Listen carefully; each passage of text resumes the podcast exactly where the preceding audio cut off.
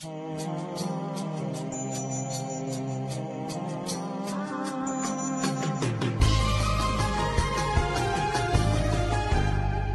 quería retomar un poquito el tema de Afganistán, porque en nuestra última sesión no, no tuvimos este, buena oportunidad de profundizar al respecto.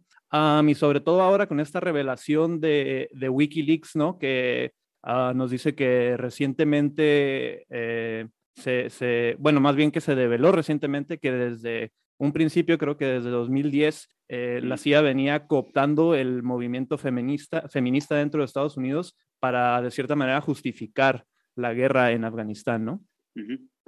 No sé qué nos puedas comentar al respecto. ¿Quieren que les comente? De hecho, justo hablé de eso en la mañana en un video que grabé.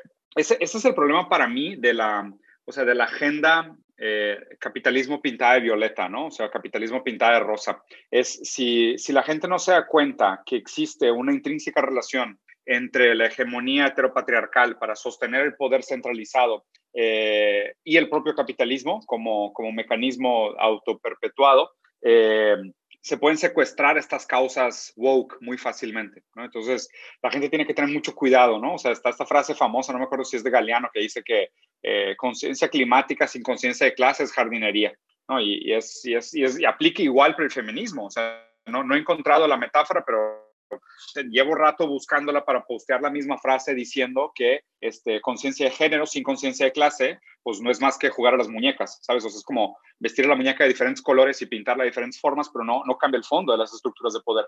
Entonces, eh, obviamente que lo mismo que, que, pasó con, con, otras causas que han sido secuestradas, pues fue muy fácil de manipular la percepción, de, la perspectiva desde el punto de vista de PR de lo que pasaba en Afganistán, diciéndolo que realmente la causa de la invasión o uno de los motivos para justificar la guerra era defender los derechos de la mujer en Afganistán, cuando ahora también al mismo tiempo que salió esta noticia Wikileaks, que desde el principio la CIA lo tenía como uno de sus principales puntos de comunicación, o sea, usar el pinkwashing para subir al woke agenda, para estar a favor o tener menos resistencia contra la invasión bélica.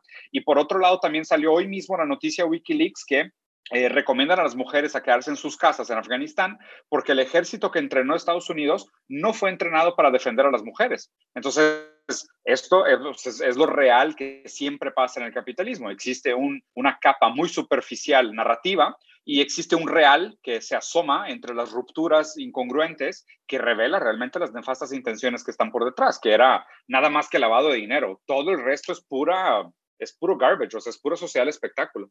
Asimismo, también había reportes de los oficiales estadounidenses eh, haciéndose de la vista gorda cuando eh, sabían eh, los que... Niños esclavos sexuales. Exactamente. Eh, entonces, pues una muestra más de, de, la mentira que es esta fasada de, de benevolencia por parte de los invasores americanos que vienen a sacar a estos tercermundistas a la democracia, ¿no?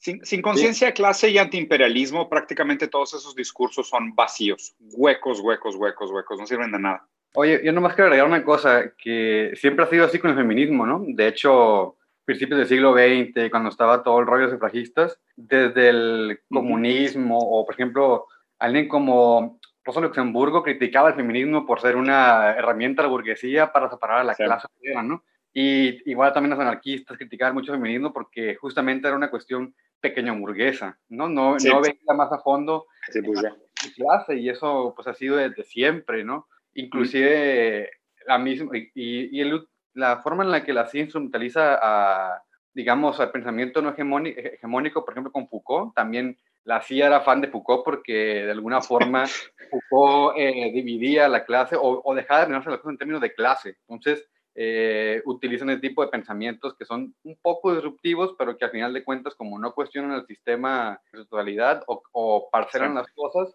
sigue habiendo como esta división de las luchas y sobre todo con el, con el gringo que se ha exportado al mundo, pues sigue haciendo esa división y la gente se pelea en esa Olimpiada de la opresión, de ver quién es el más oprimido y esa lucha que se tiene que tener en cuenta cuando en realidad pues lo que nos hermana a todos, como ya comentabas, es la, la cuestión de clase, ¿no? Eh, yo podría ser este, eh, de una etnia, pero a final de cuentas no, no, no, ¿cómo decirlo? no estoy cuestionando el sistema de autoridad que es el que nos tiene oprimidos a todos, ¿no? Y que el mismo capitalismo utiliza estas, estas luchas para, para mantenerse vigente, por así decirlo, y el feminismo pues se puede ver eh, actualmente cómo está, ¿no? Sin eh, menospreciar lo que, lo que están haciendo, ¿no? Pero justamente siempre hay que meter ahí lo que sería la, la visión de clase, ¿no? Que es lo que realmente nos está como afectando y quiénes están quedando con la, con la plusvalía, por así decirlo, ¿no?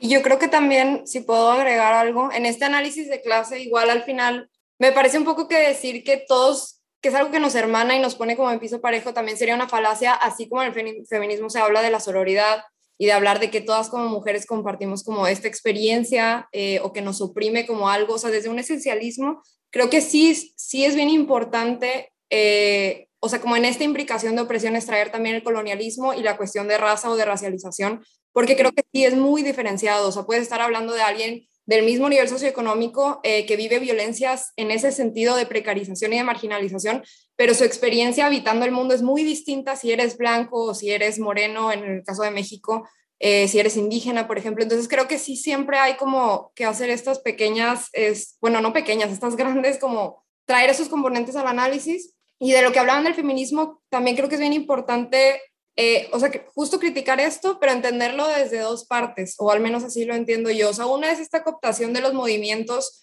que sucede, como dicen, con todas las luchas sociales, ¿no? O sea, y te venden en H&M una camiseta que diga así como de comunista y de la revolución, este, y pasó con eh, las demandas de la, de la población LGBT, y también entender este proceso como, o sea, tanto criticarlo y criticar cómo se comodifican las identidades, el dolor, o sea, cómo se, se mercantiliza con nuestras vivencias, que es algo bien fuerte, pero también ver que mientras sigamos habitando este sistema, esto va a seguir siendo así, o sea, que es algo natural del sistema. Vivimos un sistema capitalista, las cosas se terminan capitalizando y mercantilizando en mayor o menor medida. Y obviamente tenemos la contraparte que es la resistencia y como todos estos movimientos, ¿no?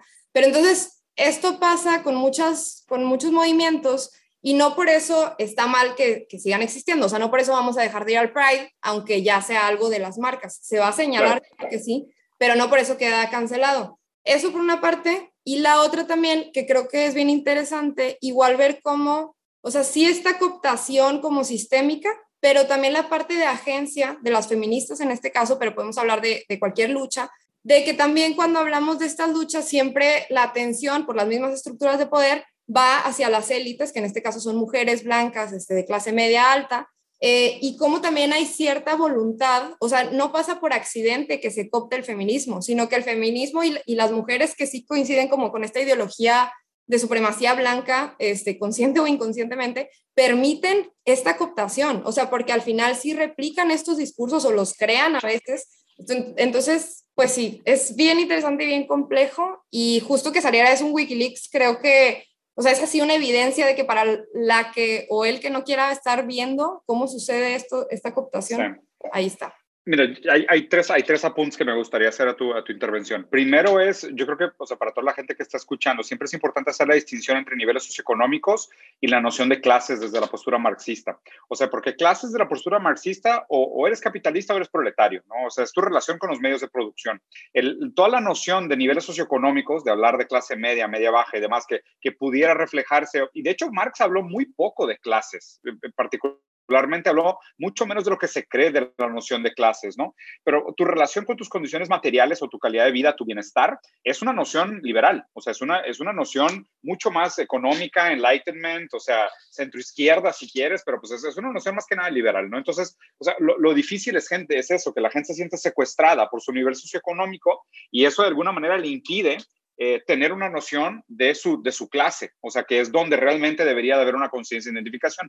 El segundo punto que me parece importante que mencionas es que eh, los movimientos feministas, que, que, siempre me parece rara que, que, que se autonombran como radicales y apelan a la ayuda del Estado. ¿Sabes? Es como, me, me, parece extraño que es como que, o sea, se, se plantean desde una postura donde quieren un cambio radical, pero lo que van a hacer es como pedir al Estado que legisle en su nombre, ¿no? Y, y se vuelve más como una, como una noción que, de nuevo, que yo, yo soy muy crítico de la idea del reformismo, porque pues el reformismo tiene sus límites, o sea, por lo mismo que acabamos de ver de, de Wikileaks, o sea, que es, pues estas causas se han instrumentalizado históricamente. Y el tercer punto que me preocupa es una crítica que de hecho hace CISEC mucho, que es esta noción de eh, el, el, ir a plaza pública y poner un millón de personas en reforma y, ¿sabes? Y rayar los monumentos públicos y demás, puede funcionar como un gran placebo, como un gran evento de liberación libidinal que, que en lugar de, fomentar el cambio, perpetúa el status quo, porque lo que hace es que libera un gran sentimiento de revolución que, que a grandes rasgos logra muy poco o nada y, y, al contrario, lo que logra es apaciguar a la gente. Entonces, lo que me preocupa también es, es que inclusive permitir este cierto nivel de respiro eh, revolucionario, ¿sabes? Es como, no sé, y, y, me encanta porque lo, lo, entiendo mucho desde el, desde el, punto de vista de cómo él habla del psicoanálisis, ¿no? De cómo nosotros vivimos y actuamos nuestro síntoma todo el tiempo porque tenemos la causa real de nuestro trauma en represión. Porque es como que, o sea, como no podemos realmente apelar a una revolución real que sería derrubar la estructura de poder que perpetúa patriarcado y hace que existan estas desigualdades estructurales de género, lo que hacemos es ver sitcoms que se ríen por nosotros y nosotros no tenemos que reír. Entonces es como que... O, escuchar podcast también. Exacto, o sea, o sea estamos todos de, de, manera coerciva actuando en esta gran pasividad que no genera nada, o sea, que genera un stalemate donde todo el mundo actúa la revolución y la revolución nunca pasa. O sea, porque todo el tiempo descargamos nuestra ira en un post o ya si se pone fea la cosa en una manifestación, en una caminata, y, la cosa no cambia. Entonces, es raro porque justo, o sea, lo que parece que debería pasar y muchas veces, o sea, sí me sale el espíritu revolucionario de decir, no, güey, es que, o sea, ni deberíamos de relevarnos hasta que fuera intolerable, o sea, hasta que llegara el punto de decir, es que no hay, o sea, no hay alternativa más que realmente el, acto revolucionario per se, porque todo lo demás, y, y cada vez me defrauda, que cada vez más veo que todos estos actos eh, pseudo revolucionarios son instrumentalizados para perpetuar la pasividad. Ustedes lo escucharon aquí primero, camaradas. Eh, Diego Rusarín acaba de decir que esas no son formas. No, no es cierto. sí, gracias por resumirlo. exactamente a eso me refería. Que no, que no, hay, que, que no hay que rayar monumentos porque, uff.